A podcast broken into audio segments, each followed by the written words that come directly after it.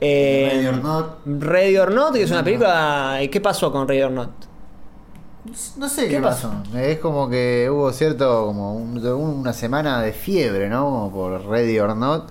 Creo que estuvo en. No, no estuvo en Cannes, estuvo en Sitges, me parece. Sí, bueno, sí. Estuvo ahí como en los festivales de terror y la vendieron como que esta es la que va. La verdad que es malísima la película, ¿no? Ni siquiera entiendo cómo. No sé, no sé por qué hay tanta. tanto como. No sé cómo. Hype eh, por una película así que es. Alguien que vio una. No sé, 10 películas de terror se da cuenta de que es una más del montón.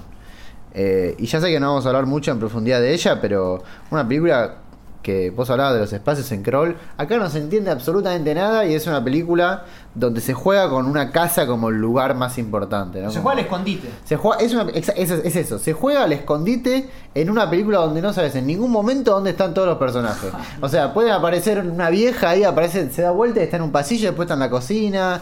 Aparte la, la fotografía es oscurísima, no se entiende nunca un carajo lo que estás viendo. La dirección es de TV. eh, y los personajes, y esto lo, lo que si querés lo decís vos, ¿no? Como que la obviedad de toda la crítica a los ricos.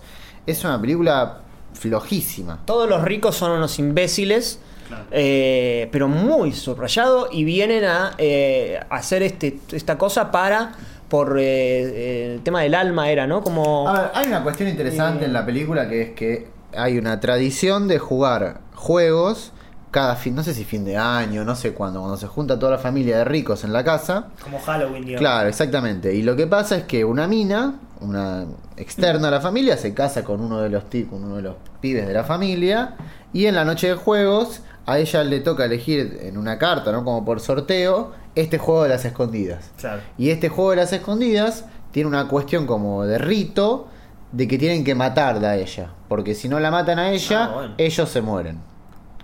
Hay una fuerza externa. Follows. Hay una fuerza externa que los hace hacer explotar, básicamente. Claro.